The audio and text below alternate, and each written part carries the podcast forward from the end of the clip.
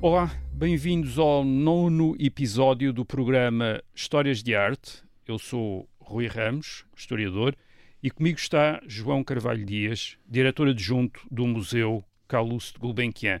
Este programa é quinzenal e resulta de uma colaboração entre o Museu Calouste de Gulbenkian e a Rádio Observador. O objetivo é conversarmos sobre a arte que está representada na coleção do Museu Gulbenkian, eh, sobre as épocas históricas em que essa arte foi produzida, sobre o modo como foi conservada e ainda sobre o impacto que teve e continua a ter no nosso tempo.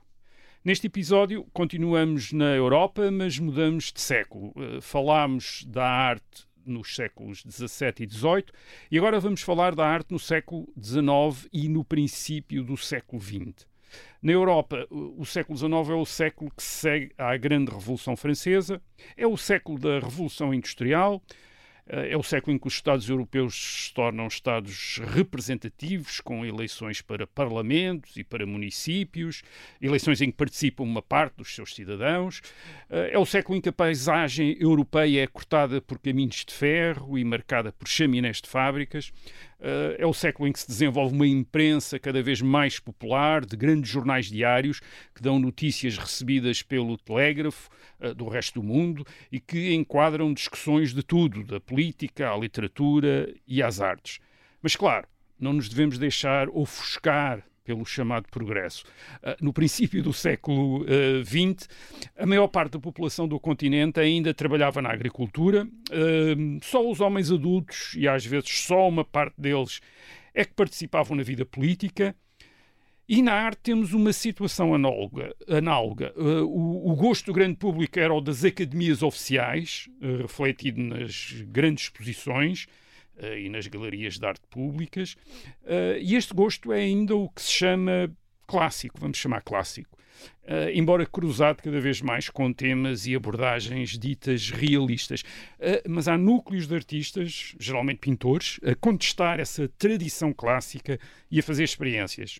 Ora, a, coleção Gulbenkian, de certo modo, abrange estes dois lados do século XIX e do princípio do século XX, o que se mantém ligado à tradição e o lado contestatário.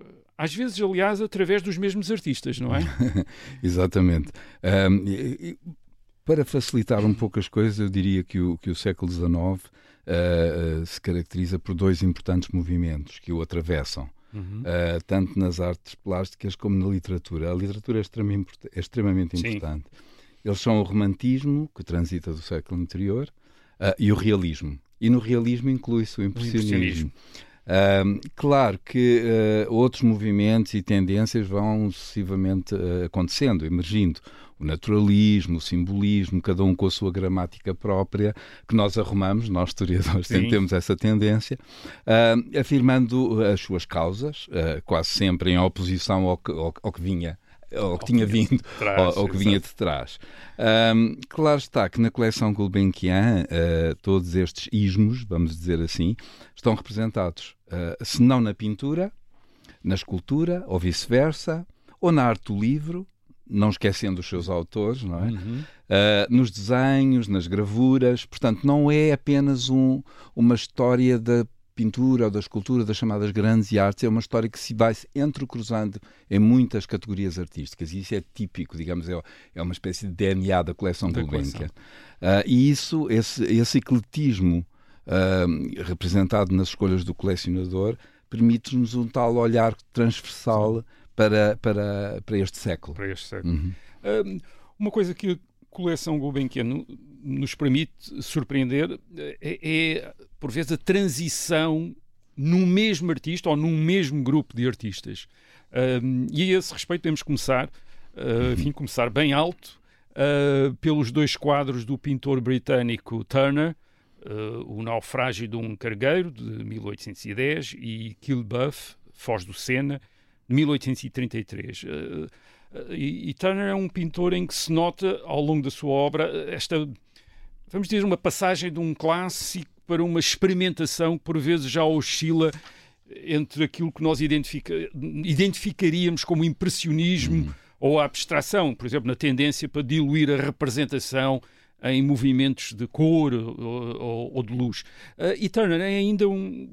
chamar a atenção para este aspecto é ainda o caso de um pintor que é de alguma maneira imposto pela autoridade dos críticos, uhum. como John Ruskin. Ruskin uh, e Ruskin celebrizou-se precisamente por declarar a, superioridade dos pintores contemporâneos sobre uhum. os velhos mestres do Renascimento Exato. e do uh, maneirismo, pelo menos na representação da paisagem. Portanto, uhum como disse há, há pouco, é, é, muito difícil dissociar as artes, isto é, as, neste caso a pintura da literatura uhum. ou da crítica. Exatamente, ou da crítica li, uh, literária, literária, ou artística. Ou artística, que, que vem do século XVIII, não é? Portanto, Sim. temos uh, exemplos disso, mas efetivamente no século XIX vai ter uma, um, uma série de protagonistas. Uh, o, tal como disse, Turner é efetivamente um grande pintor. É, é impossível não regressar a ele uh, como uh, testemunho dessa transição entre o romantismo e a procura de uma espécie de verdade da natureza que ele queria restar. E essa verdade da natureza agradava imenso a Raskin. Portanto, de alguma forma, ele sente ali uh, alguém que materializa o seu próprio Sim. pensamento através da pintura. E isso é extraordinário, não é? Raskin é um escritor, um filósofo, um crítico de arte, portanto, é, é alguém que, uh, que tem esta visão muito abrangente sobre as coisas e sobre, sobre as artes. Um, e, e, de alguma forma ele caracteriza o, o Turner como um herói não, romântico, não é? No, e é interessante porque nos no cerca de 20 anos que separam as duas obras da coleção Gulbenkian, o, o Naufrágio e o Kill Buff, assistimos de facto a uma transição deste pintor romântico que registra o momento do naufrágio uh, do cargueiro. É um episódio muito recorrente sim, na época, sim. os jornais estavam cheios destes. Sim, aliás, naufrágio, é, o naufrágio imenso, aliás, é, é, o princípio dos seguros, da Lloyds, por exemplo, Lloyds, porque uh, não era só pessoas, era carga, portanto uhum. está aqui um valor económico extremamente complicado que se perdia, uh, e, este, o, e, no, e este elemento humano é menorizado, portanto nós, o, é a grande tempestade, é, é o uhum. naufrágio do barco e as, e as pessoas lá estão uh, entregues um pouco à sua sorte e isso uh, é como o barco a desaparecer na natureza a, a ser engolido pela natureza, pela natureza. e portanto é essa grandiosidade da natureza que tudo abarca. Portanto os, os, céus são magníficos uhum. são, são geralmente sempre um, um, investimento do pintor, mas há uma, uma, uma luta inglória entre o elemento uhum. humano e, e, o, e o elemento natural. É aquilo que uh, uh, se vai a caracterizar pelo sublime, não é? Que é uma característica do romantismo. Um, para além dessas qualidades como colorista uh, que, que que Turner exibe no, no quadro Kill Buff, Foz do Sena, uh, e também de uma espécie de função moral que ele pretende transmitir nas suas pinturas, um, aqui, uh, digamos que a pincelada do Turner é fluida ou empastada, conforme lhe convém. Um, mas é livre, é, é uma pincelada livre, ele está em controlo, não é? É o pintor que controla tudo, não é? Não é, o, uhum. não é depois a técnica do, do verniz que se põe em cima, que vai diluir, etc. Não, ele, ele está em comando. Uh, e isso é aquilo que dizia, aponta para novos caminhos na pintura, uh, para as gerações que lhe sucederam. Portanto, todos aqueles trilhos que ele vai uh, abrindo estão ali para serem usados e para serem, de alguma forma, apropriados pela geração que se lhe segue. Isso é Sim, é muito isso interessante. É um pintor é um, de pintores. É um pintor de pintores, é um, exatamente. É e isso é muito interessante porque ele, ele é um, um, um, interessado no registro imediato da natureza. Portanto, a mudança dos céus, a, a, a espuma das ondas, portanto, tudo isso está na sua. E, e, e, é um registro muito imediato que ele conseguiu, através da aguarela, sobretudo, em termos dos múltiplos cadernos de estudo que nos deixou, uh, fixar essa, esse, digamos, esse primeiro momento que ele depois vai, obviamente, trabalhar nas suas grandes telas e em, em ateliê. O, o, o, moderno, o moderno, por vezes, pode aparecer inicialmente como um regresso ao que era antigo. Aliás, ao mais antigo. Ao mais como antigo. no caso do, desse movimento de pintores britânicos. Uhum eh, que pretenderam, em meados do século XIX, eh, voltar a tempos anteriores aos dos grandes pintores do século XVI, como Rafael. Uhum. Eh, são por isso chamados, desde, desde o século XIX, são chamados os pré-rafaelitas. Gulbenkian colecionou um dos grandes pintores pré-rafaelitas, Edward Burne-Jones, nomeadamente vamos falar aqui do quadro a óleo O Espelho de Vênus, de 1877. E é um quadro que aspira a um século XV, hum. mas de facto é moderno. Quer dizer que o moderno não foi necessariamente a rejeição do antigo. É? É, exatamente. Aliás, isso leva-me ainda a voltar um pouco atrás ao Turner, porque estou a pensar na fotografia de um dos pioneiros, o Gustave Le Gray, que faz representações do mar muito à maneira como Turner está a fazer em termos uhum. de pintura. Uh, ou uh, o Fabian Miller, já nos anos de 1970, portanto no século XX, que faz representações do mar de Inglaterra como o próprio Turner, Turner tinha feito eh, em termos de série. Portanto, de alguma forma, é esta tradição que, que, que continua, ainda que, de alguma forma, com um, um tratamento e, uma, e, digamos, um, um enquadramento até intelectual diferente. Um, Trata-se dos artistas a citarem os artistas. E isso é muito interessante. Uh, Burne Jones é, é, porventura, um dos pintores mais cultos da sua geração, é, dos pré-rafaelitas, por via do conhecimento da história e da literatura. Ele, ele, frequentou Oxford e é aí que ele conhece William Morris e uhum. com o qual vai ter uma colaboração durante anos ao nível da impressão de livros e, e outros uhum. trabalhos colaborativos. São pintores que de alguma forma desejavam voltar a uma pureza, a uma inocência perdida anterior a Rafael. Portanto, como se a Idade Média e tudo que, o que estivesse anterior era efetivamente um tempo de inocência. Nós sabemos que isso não é. Mas é tempo, uma ideia muito romântica. É uma ideia muito romântica, é muito romântica exatamente. Exatamente. E, e, que, que se cruza com os ideais socialistas que uhum. Burne Jones e William Morris de alguma forma abraçaram. Portanto, isto de alguma forma está assim tudo muito ligado. Um, Uh, no caso do, do Espelho de Vênus, uh, é efetivamente uma citação ao Renascimento e à obra de Botticelli. Uh, isso está, está ali subjacente, embora uh, não possa ser confundida com a maneira como o mestre florentino Botticelli representou. Portanto, a modernidade, digamos, de, de, de Burne Jones é-lhe é dada pela dimensão psicológica dos personagens uhum. que geralmente são soturnos e sombrios, eles não, não, não manifestam nenhuma alegria. Mesmo ele usou como, muitas vezes a sua filha como uhum. modelo e ela nunca esboça, digamos, um, Sim, um sorriso. Ela está sempre numa espécie de melancolia, exatamente. Está fechada sobre a sua, sobre a sua personagem, sobre a sua persona, digamos assim. e, portanto, há aqui uh, um certo enigmatismo dos seus personagens. Uhum uh, que, que os vira para uma, para uma introspeção e aí já não, já não sou eu a dizer muitas vezes uh, estes, uh, o pré-Rafaelita Burne Jones é uma espécie de, de antecâmara de sofá de Freud. Freud Portanto, em que nós, nós, público, estamos a tentar que, que, fazer que, alguém fazer, fale, exatamente, que, que diga o que é que. Exatamente, portanto, isso é muito interessante. Uma das preferências de Gulbenkian é a pintura de paisagem e de costumes rurais da França de meados do século XIX. Uh, temos uh, uma tela como Os Pescadores, de Constant Royon, de 1850, que pertence a esse género, uh, e poderia ser, às vezes, uma obra do século XVIII, embora Troyon pertencesse à, à chamada escola de Barbizon. Uhum. no entanto, por exemplo, em O Inverno, um pastel de Jean-François Jean Millet, de 1868, também da escola de Barbizon, as convenções, diria, as convenções do pastoralismo já estão completamente ultrapassadas Exato. por uma pretensão de uhum. realismo. E, essa, e a propósito, se, se é permitido falar de um terceiro quadro, que, que é Le Breton no Pardon, de Damien Bouveret, de 1887. Uhum. É um quadro extraordinário. Uh, ganhou um prémio no Salão de 1889, em Paris. Uhum. Uh, mas é extraordinário porque esta combinação, de, aliás, de uma maneira bastante engenhosa, de um extremo realismo quase fotográfico uhum. na, nos personagens Exato. que estão na frente da tela e depois um, uma espécie de impressionismo no, no uhum. fundo da tela, não é? Sim, é uma espécie que, que vai de, um, de um zoom muito detalhado uhum. a algo quase que leva à abstração. Uh, uh, esta pintura que conduz ao impressionismo é efetivamente com raízes em Barbizon e no chamado Círculo de Ornefleur, portanto são, são regiões um pouco diferentes, uh, mas que conduzem àquilo que mais tarde se vai classificar como impressionismo.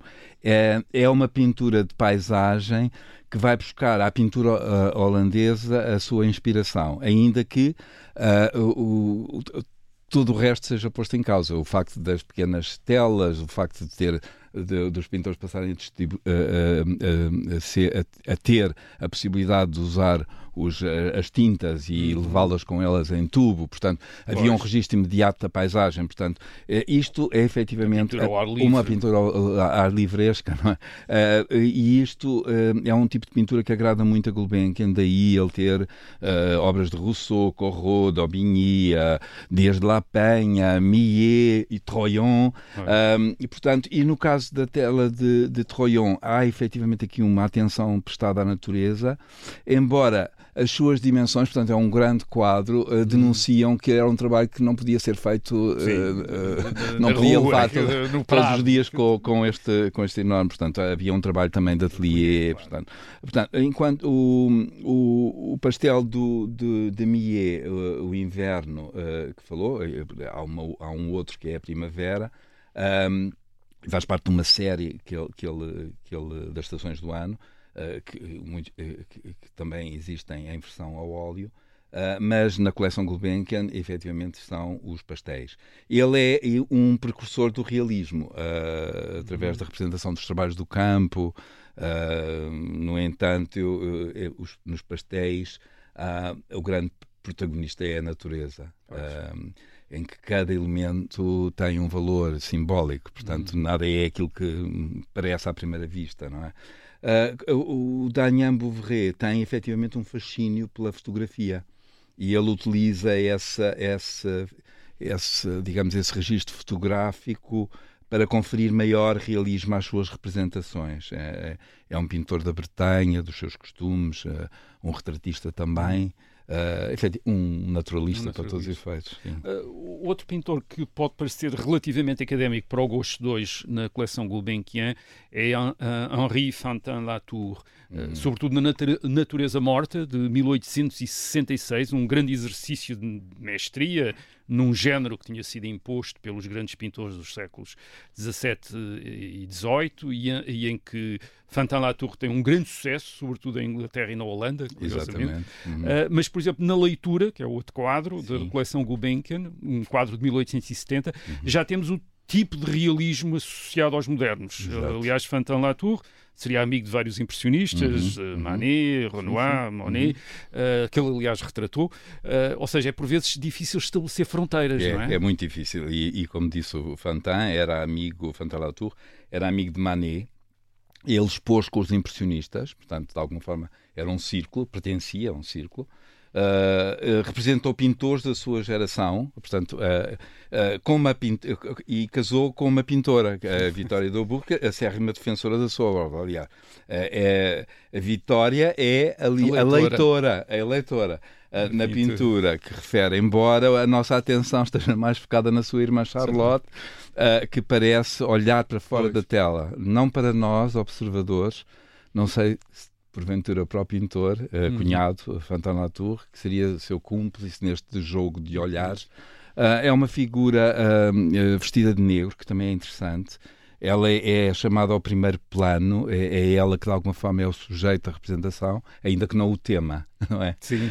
o tema é a sua irmã que lê, e de alguma forma ela quase que representa uma materialização da leitura, e isso também pode uhum. ser visto, de alguma, temos aqui uma a, a, a recepção que, o, que, nós fazemos. De... É, a leitora devia estar a ler em voz alta em voz e ela alta. estava a ouvir, Exatamente. quer dizer, é, Sim, e, e, é provavelmente é nesse, a ver o que estava a ser, ou imaginar, imaginar, imaginar o que estava a ser. Tudo ouvido. isso são possibilidades, não é? Uh, portanto, ela, e, e, é muito interessante essa questão dela ser o sujeito de representação, e aqui é o pintor, o, o, o Fantin Latour em domínio da situação, porque ela, vestida de preto, ela está rodeada de vermelho.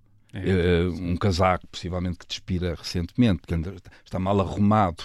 Uhum. Uh, e ela tem parte sob o colo. Uh, ela tem uma luva calçada, mas não sabemos o que, onde ela pôs a outra luva, porque uma, uma das mãos, muito rosada, está, está sem luva, pois. está à vista. Um, e, portanto, isso de alguma forma acentua o enigma. Ela chegou, vai partir. Uh, portanto, há, há uma fita azul no cabelo que equilibra o cor-de-rosa da jarra com flores. Uh, portanto, um, digamos, estamos no, no âmbito do realismo, pleno de sub, sugestões, uh, natureza simbólica. É uma pintura que será tanto mais interessante quantas as questões que nós lhe colocamos, creio eu. Sim, sem dúvida nenhuma, porque exatamente o realismo não esgota, digamos, o mistério. Não, todo, o mistério. Contrariamente da, ao que geralmente as pessoas pensam que o realismo é aquilo que está a ser visto. Ponto. Não, não há é. muita coisa. Isto é, primeiro temos de perceber o que é que estamos exatamente, a ver. Exatamente, exatamente. Obrigado, obrigado ao João Carvalho Dias. Voltaremos daqui a 15 dias para continuarmos a falar da arte europeia na segunda metade do século XIX uh, e no princípio do século XX, uh, tal como está representada na coleção Gulbenkian. Até lá e contamos consigo.